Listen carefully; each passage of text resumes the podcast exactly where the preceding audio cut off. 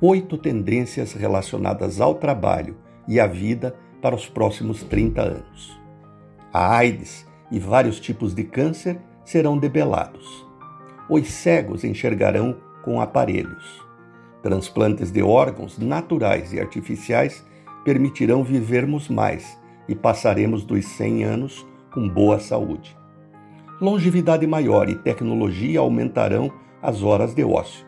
O desafio será como ocupá-las. Não haverá distinção precisa entre trabalho, estudo e tempo livre. A educação intensa e permanente ocupará boa parte da vida. E o que contará no trabalho serão os resultados, não o tempo para fazê-lo. Remuneração, idem. Um único chip será mais potente do que todos os computadores juntos do Vale do Silício de hoje.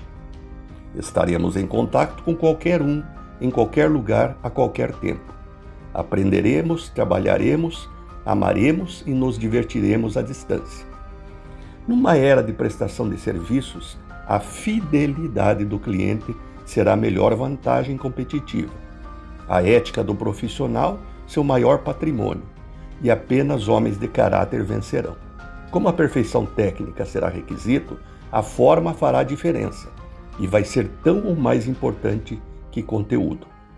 As pessoas não aceitarão trabalhos que as impeçam de viver bem. A questão vai ser como viver e não o quanto viver, já que a longevidade estará garantida.